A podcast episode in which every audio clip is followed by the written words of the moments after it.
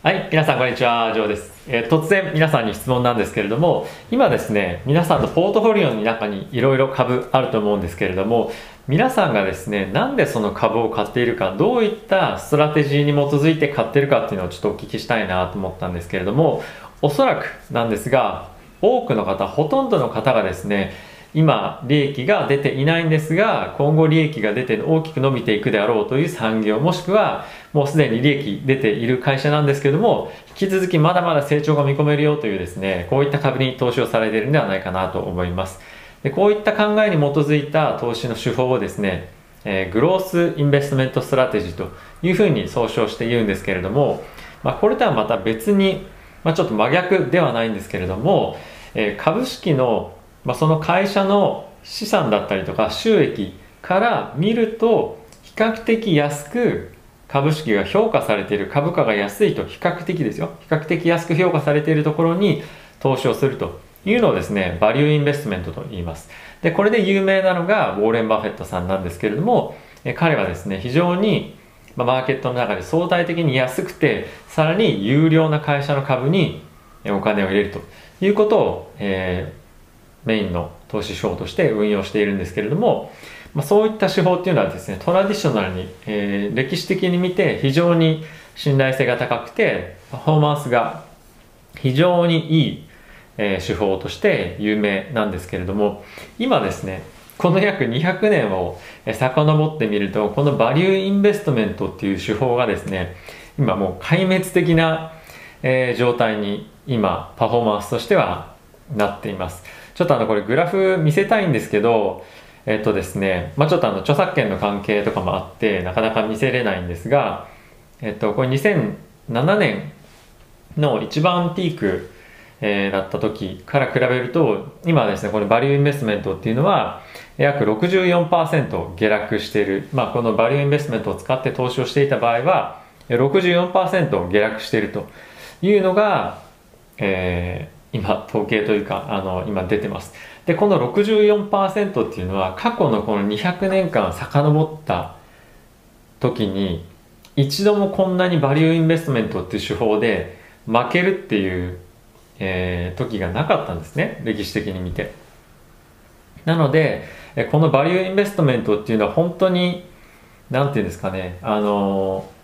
今の時期として合ってない時期っていうのがまあ今に当たるのかなと思ってこれは何でかっていうと今はですね結構その異常値っていうものが多分いろんなところで出てると思います。なのでクオンツですとかあとは従来で言うとここぐらいまでの価格まで下がれば上がるよねっていうここここでぐらいで買えば儲かるよねっていうような手法でやってるとそれ以上にどんどんどんどん株価が落ちていってしまっていた時期だったりとかもうここまでいったらもう株価今後下がってくるよねとかってそこで空売りしたりするともう信じられないぐらいもう PR1000 倍までいっちゃいましたみたいなそういう今時期なので異常値が至るところで出てると。そういうような時期なので今このバリューインベストメントっていうのが、えー全く機能しなくなってると。いうような今時期になっています。でですねえーこのバリューインベストメントっていうものを元に投資をしているインデックスがあるんですけれども、えこれはですね MSCI のインデックスで、えグローバルバリューストックというのがあるんですがえこれはですね、え今年の年初来から見てみると、えバリューインベストメントで投資しているものに関してはえー12%の下落をしていてえ一方でですねえっと、 growth strategy で投資しているのは年率あまあ年初来ですね。2020年の年初来から比べると22%上昇していてもうここでですねもう30%以上の開きがあるぐらいやっぱり今はもう growth strategy 一本の市場になっているという状況になっています。で歴史的に見てもですねこれだけ growth strategy の方がいいというかバリューインベストメントで結果が出せなかった時期っていうのはですね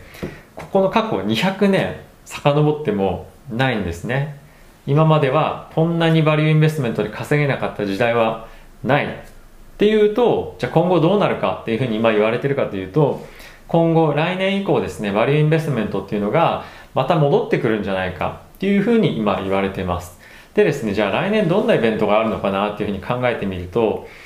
まだそんなには、まあ、来年っていうか、まあ、来年再来年ぐらいかもしれないですけど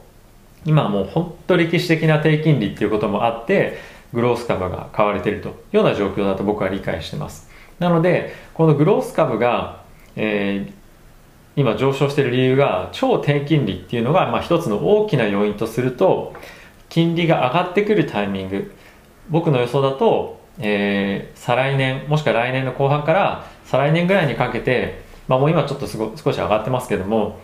え金利が大きくまた上がってくる局面に入ってくる可能性はあるんではないかなと思います。もちろんそれまでのタイミングでじりじりじりじり上がってきて一定程度のとこまで行ってえまあその1年後2年後ぐらいになると結構な水準に上がってるっていう意味でまあ僕は言ってるんですがそうなってくるとですねこのやはりバリューインベストメントっていうのがもう一度戻ってくるんじゃないかなと僕は個人的に思ってます。でこれは以前も僕ご説明しているんですけれどもグロース株っていうのはですね、まあ、将来収益が見込める株というような、え観点でグロース株というふうに呼ばれるんですけれどもいろんなバリエーションの手法がある中でディスカウントキャッシュフロー法っていうのがあって、まあ、それはですね将来のキャッシュフロー利益を現在価値に割り引く。でその割引率っていうのを市場の金利だったりとかで使うんですが金利が低ければ低いほど将来に、えー、生み出される収益の価値っていうのは現在価値に割り割り戻した時により価値があるものになるんですね。なので、え、今は金利がもうほぼゼロなのでグロース株将来にどんどんどんどん収益が上がっていけば上がっていくほど価値がある株に今なってます。で今後はそれの真逆が起こってくるわけなんですね。今もしっかり利益があって今後も安定して利益が稼げるような株っていうのが金利が上がってくるタイミングで上昇してくる株式になると僕は思っています。じゃあそれってどんなところがあるんだろう。でこのバリューインベストメントが戻ってくるならどういった株価が上がってくるんだろうっていうと僕が思うのはこれも常々言ってるんですが、え一番はやはり銀行株かなと思っています。で今やっぱり銀行株はですねここ最近ちょっと金利が上がってきてますよね。でやっぱり金利に結構反応してるんじゃないかなと思うんですが非常にパフォーマンスがいいというかあの安定してますね。もちろん大きく上がってきてるわけではないんですけれども他の、えー、ハイテク株だったりとか、まあ、そういったところと比べると非常に安定したパフォーマンスでじりじりじりじり、え、上げてきているというのがここ最近の状況になっています。なのでですね、まあ、これ本当にもうあの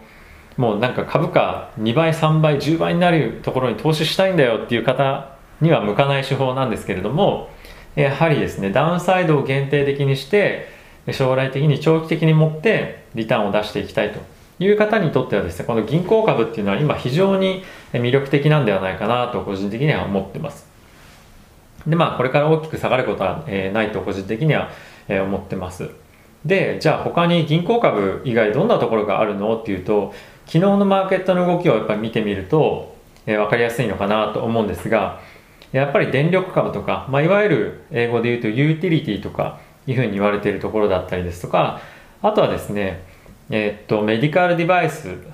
とかですかね。あとはまあ製薬会社とか、まあ、こういったところは今も非常にしっかりと利益が稼げていてかつ大きくは儲けられないんですが安定した収益が今後も見込める。さらにはまあ配当も見込めるというようなところがですね今後は来るんじゃないかなと思います、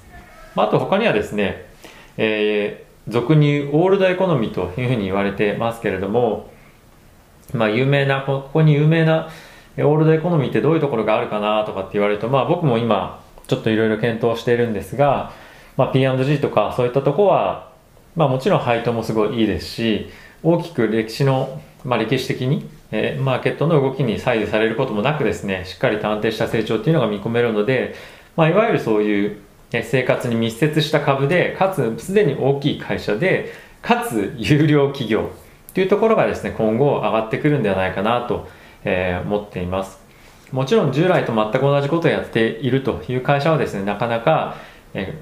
ー、なんていうんですか、今後も成長していくっていうのは難しいとは思うんですけれども、まあ、有料であり、有能な経営者がいて、かつ収益が安定しているっていうところですね、よく皆さんも見ていただければ、えー、わかると思います。であとですね、こういった、えー、今後上がってくるだろうと、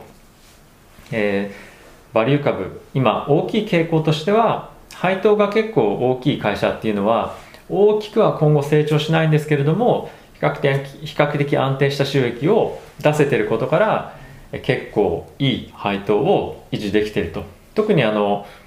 結構あのバフェット太郎さんとかの、えー、ブログだったりとか本だったりとかでも有名なんですが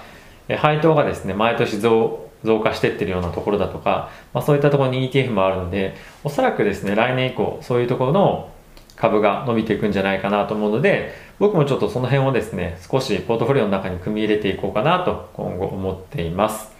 はい、えー、今日はですねこんな面白い記事があったので皆さんに、えー、シェアさせていただきました、えー、何かの、えご参考になればいいかなと思ってますが、え投資は自己責任でよろしくお願いします。ということでですねまた、え動画ご視聴ありがとうございました。また次回の動画でお会いしましょう。さよなら。